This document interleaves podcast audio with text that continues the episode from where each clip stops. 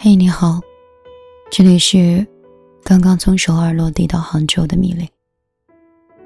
虽然这次的行程稍稍显得有些拥挤和疲倦，但是他们说好坏兼容。就比如说，我回到杭州的时候，幸福感就爆棚。以前也是，在国内待的太久，就很想出国去看一看。可是每到国外的时候，就会迫不及待的想回到国内。也倒不是国外的风景不够好，而是每一次出国旅游很少，更多的时间都是出差跟工作，所以当然没有家和国内的环境舒服了。因为你过去不是消费的，而是学习的、进修的，或是商业洽谈的。我这次出去有很多感悟，很想去分享。我跟朋友打电话的时候像个话痨一样，因为出去之后才有那么多感受，在国内就没有这些想法。我这次出去的第一个感觉就是，一定要跟同频率的人在一起相处。或者是你太快，或者是别人太慢，又或者是别人太快，你太慢。就像是，如果你出去旅行的话，一定要跟跟你消费观相同的人出行。这也就是为什么他们说，如果你谈恋爱了，或者是想测试一个男生跟你在一起到底合适不合适，就跟他来一场远行。去旅游，在旅行过程当中，我们可以很轻易的看到对方的消费观；近距离的相处，我们也看到对方的生活习惯，甚至是一些从小而熏陶出来的言谈举止，以及他举手投足里面的气质和修养。我有一个。很好的优点兼并着这一个很好的缺点，总是举一反三，和善于总结。好的地方就是用最短的时间可以学会那些书本里都讲不出来的内容。坏的是，大脑运转速度太快，一天下来相当于别人三天的知识量。分析人性，分析行为。分析心态，以及总结结果，似乎已经进入一种习惯的状态了。所以，如果你让我跟人处得太近的话，我会觉得很累。今天先从我的一个朋友说起吧。这个是跟我年龄相仿的人，他今年也快逼近三十。也创业过，也留学过。他也是研究生的水平，长相可爱，略微甜美，做事情敢做敢当，为人仗义，在女生看来是很好的朋友。如果你需要陪伴的话，他是一个可以安静的在你身边守着你的人。如果你需要他帮忙的话，他是一个耐心也乐意助人的人。但是，如果你说起他的生活，那真的可以说，并没有那么理想。在小城市过来的朋友应该都知道，我们到二十五岁的时候，基本已经逼近了家人逼婚的年龄，而我这个朋友。贾小姐就是典型。她从韩国留学回来的时候，到国内已经二十六岁了。那个时候，父母倒也没有着急张罗，想着是研究生的学历，女儿综合条件也不错。这些恋爱的话，还是自由发展吧。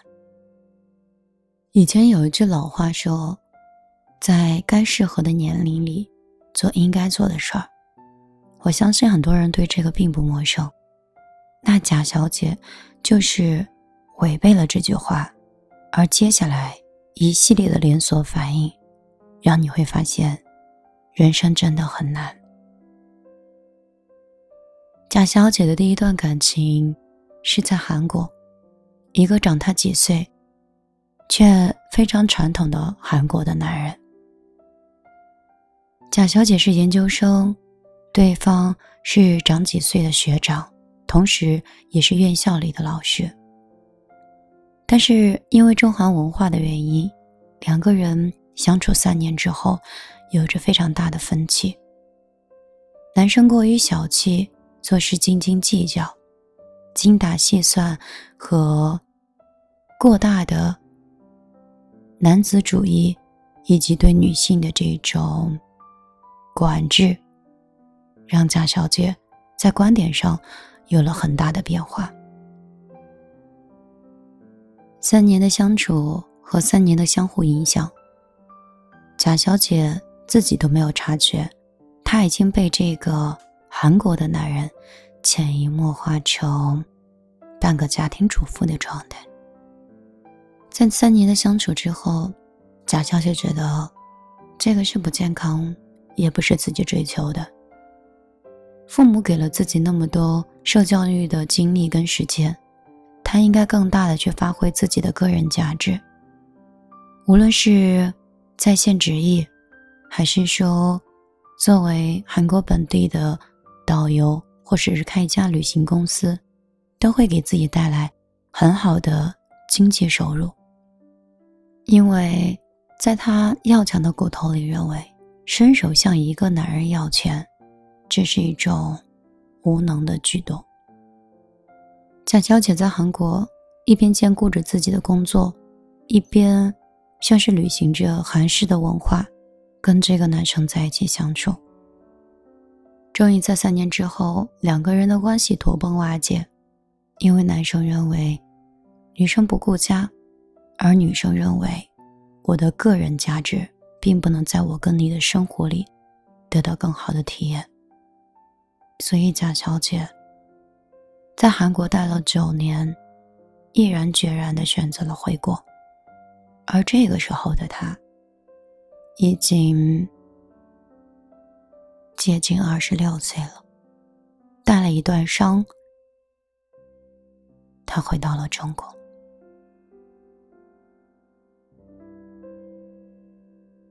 回到国内之后，当时有一次机会。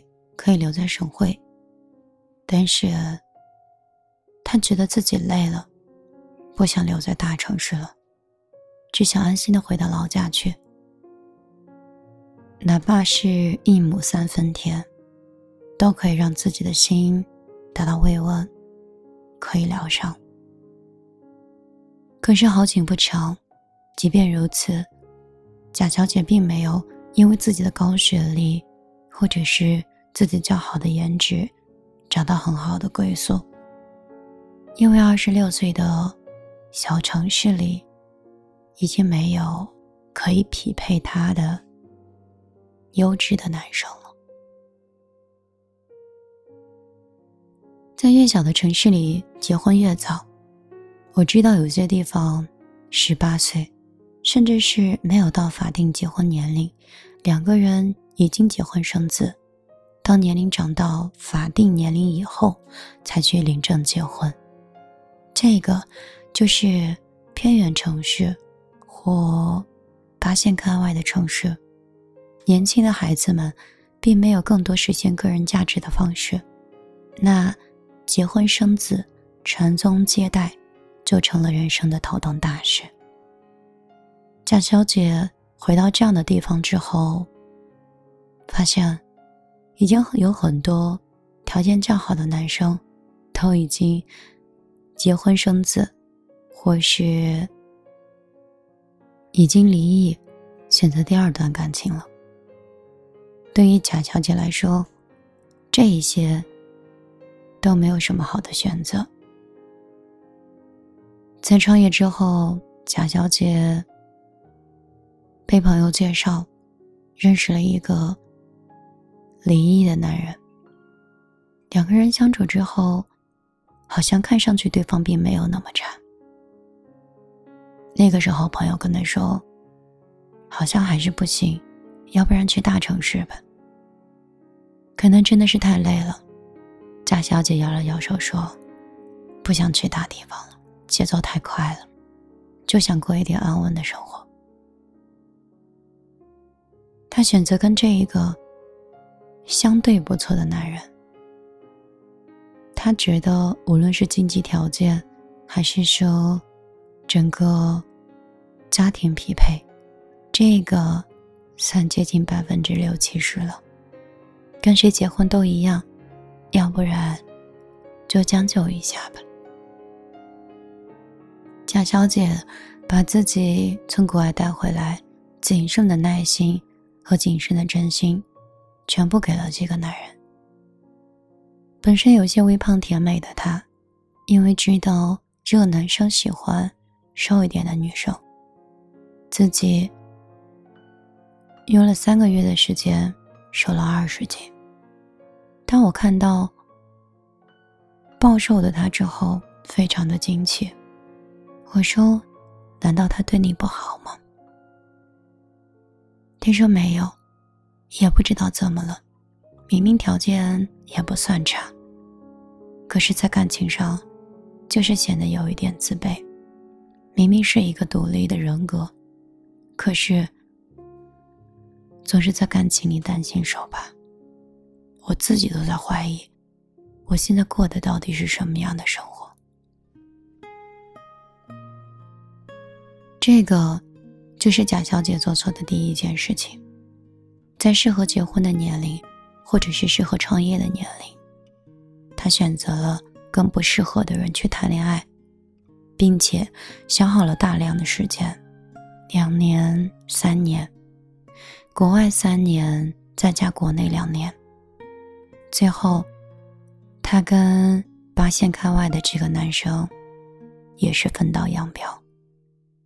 最根本的原因是，他只是觉得两个人条件般配，他忽略了对方的。中学受教育程度和自己研究生受教育程度，还是有着天壤之别的思维差异。尤其是女生从大城市归来之后，见识了很多，而小地方的男生是没有办法让他收住眼界的格局的。而这一点，贾小姐做错的是，虽然追求安逸。但是他忽略了年龄和家里的世俗眼光，这一点确实挺难的。既要坚持自己，又要照顾好亲朋好友的那样的压力。又是三年过后，贾小姐觉得安逸的城市里。确实没有办法解决自己的婚姻和安定的状态，既不能快速的挣钱让自己事业有成，同时也没有更优良的人可以跟自己同频匹配。那，他选择回归国内的大城市，北上广和苏杭变成了他首要的选择。他来到杭州的那一天，我请他喝了酒。他的状态很好，并没有我想象中的差。他跟我说：“只要摆脱了这个男人，我就可以自由。”现在摆脱了，我也就自由了。我很心疼的跟他说：“以前在国外花的三年的时间，我都挺替你心疼的。回到国内之后，明明可以创业的时间，或者是……”在一线城市去扎根的时间，你又选择回小城市里和另外一个男人结婚。好在最终并没有尘埃落定这场婚礼。我替贾小姐觉得很累，因为她在该成婚的年龄，又选择来到一个新的城市，成家立业。这个就是我之前说的，在该适合的年龄里做该适合做的事情。该恋爱的时候，应该好好恋爱，选择对的人；该做渣女的时候，不适合的人，双方不要耽误，应该快速结束，不要因为条件而去牵强了自己。真正的适合，是双方在一起非常愉悦同频的感觉，而不是花钱的大手大脚或。花钱时候的自由自在，那些钱是满足不了灵魂的快乐。后来他来到杭州，做了一个自己的小型工作室，然后又在朋友家稳定的居住下来，生活还算健康，忙忙碌碌的，也倒觉得很快乐。可是，在小城市待久的自己。在入境大城市的时候，却发现自己安逸了三年的状态，居然和这座一线的忙碌里有着这样的格格不入。看似是早睡早起，好像也是非常拼命，可是总觉得哪里不对。等他停下来仔细观察的时候，发现大城市里的节奏，并不是说早睡早起就可以完成工作的。是早睡晚起，基本上有很少的睡觉时间，大脑不停的运转，这里的人才济济。好像杭州这座城市里的人才都是过剩的，有想法、执行能力强、受教育能力高，并且吃苦耐劳。基本上，那些看上去很优秀的人，就像是亢奋的状态一样。永远不知疲倦，积雪一样的工作。这个是年轻人的冲劲儿，而贾小姐好像无论是身体和精力，都无法跟上这样的节奏。她可以在这座城市里安稳的收入，每个月达到三万以上。可是高昂的房价，以及较高的出行成本。并没有让他过上小资的生活。外加年龄越来越大，在相处的时候，在杭州这里，优秀的男生虽多，但优质的选择也更多。那些看着并没有很优秀的人，他们愿意选择更年轻的姑娘；而那些和自己相仿的人，往往事业有成的，他们想选择的，更是旗鼓相当的人，希望能力匹配、观点匹配、经济也匹配。而贾小姐初来乍到的这半年，发现，居然自己高不成低不就，低的下不去，高的也上不来。这一点。更是让他进入了深度的焦虑。老天到底是想让我怎么样呢？在国外的时候，只是浪费了三年的时间，回到国内做了一个错误的选择。现在，即便是去弥补，好像是要付出更大的精力和更大的时间，才可以稍稍有一点余地。故事点到这里。我便不再深聊。这是我跟贾小姐去首尔的时候，她全程在线翻译，非常优秀，吃苦耐劳。如果我是一个工作狂，可以达到两天两夜不睡的话，他可以全程陪伴，是很好的伙伴，是很好的朋友。但是在工作状态里，我看到了人性的弱点，我看到了一个人为什么在。将近九年的时间，把自己过得如此糟糕。我看到了原因，并且告诉了他。但是人性都是有障碍的，即便是知道自己这样的问题，那么多年下来，想改变真的很难。贾小姐身上有一个问题，是优点也是缺点。忍耐。她一直在很多环境里面，觉得人跟人相处之间，我们的教育是应该是相互担待、相互包容的。所以，感情即便是并不如当初想象中一样顺利，但是女人多付出一点。多包容一点，多担待一点，也许就过去了。他把自己当成了一个很神圣的人，而后来发现，自己并不是圣人，他过得很痛苦，而这一点，耽误了他太久的时间。在感情里面，其实最好的是不要把战线拖得太长。如果适合，那就享受你的爱情。享受两个人相处的时间。如果感情里面是不适合的，那么请快速的分开，给自己更多的时间和机会去追求更好的幸福。而你也不会耽误另外一个人去追求适合他自己的人。第二点，贾小姐受伤之后，并没有选择坚强。而是选择逃避，这是所有人都正常的一个反应。如果我在这段感情上受伤了，如果我在一个繁华的城市里迷路了，我想去一个清静的地方、安静的地方躲一躲。可是，如果你没有到出家的这种状态，年龄又已经在现实的这个地方。我们确实应该多为现实去考虑，即便是当时躲过了，总有一天疗完伤，还会卷土重新来。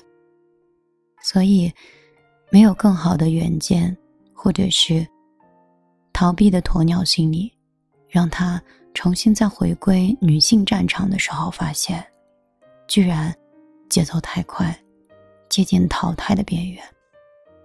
那些在国外他所受过的一些教育、一些优势，如果是在三年前，它是一个炙手可热的行业，但是三年之后，而这个又变成了夕阳产业，所以生命线只有三年，而他把这三年荒废了。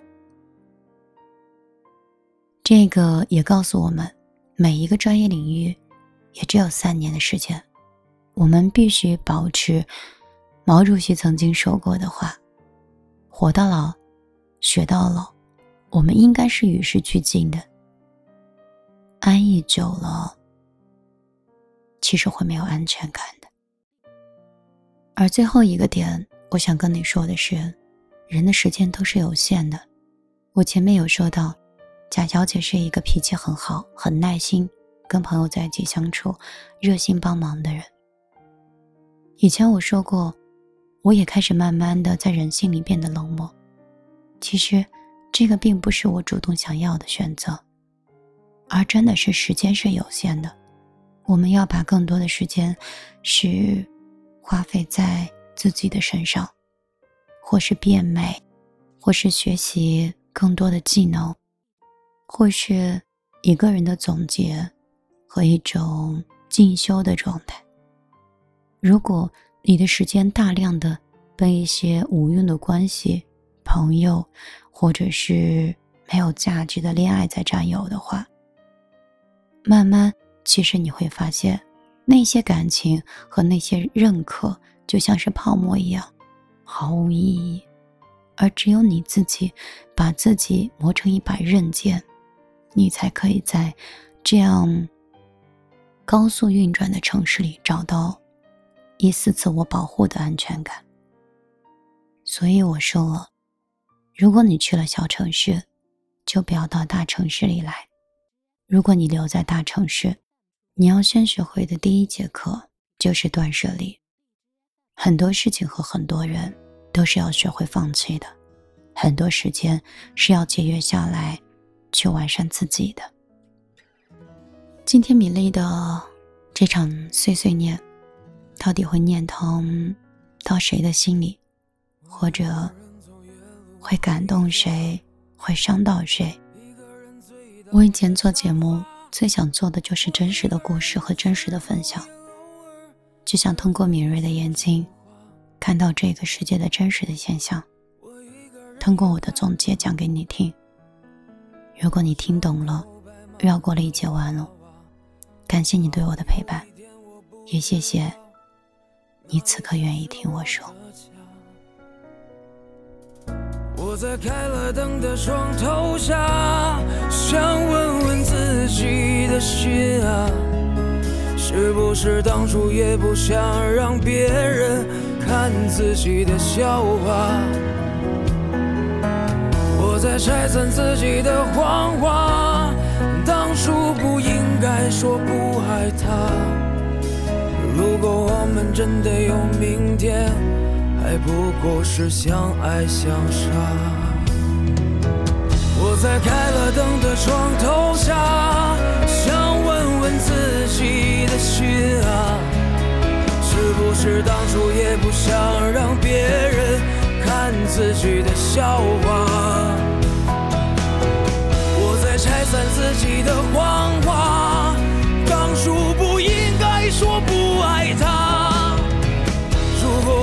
真的有明天，还不过是相爱相杀。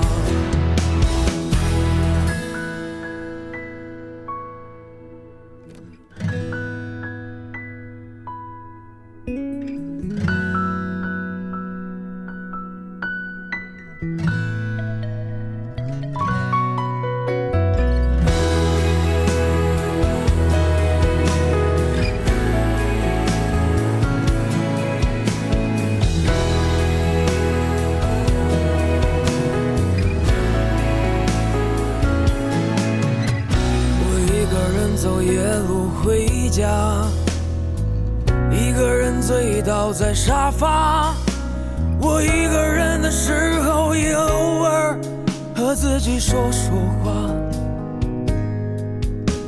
我一个人也害怕，我把床头摆满了娃娃，我怕我有一天我不知道，不知道哪里才是我的家。我在开了灯的床头下。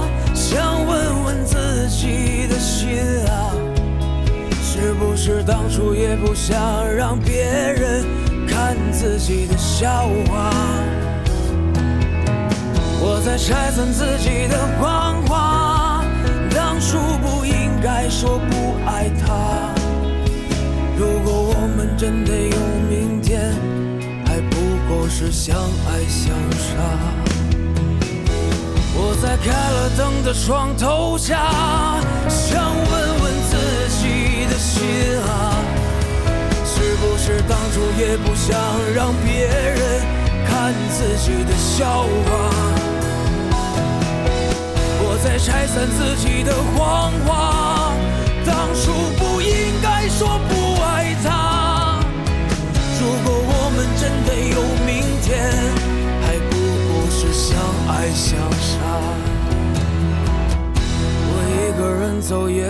回家，一个人醉倒在沙发。我一个人的时候也偶尔和自己说说话。我一个人也害怕，我把床头摆满了娃娃。我怕我有一天我不知道哪里才是我的家。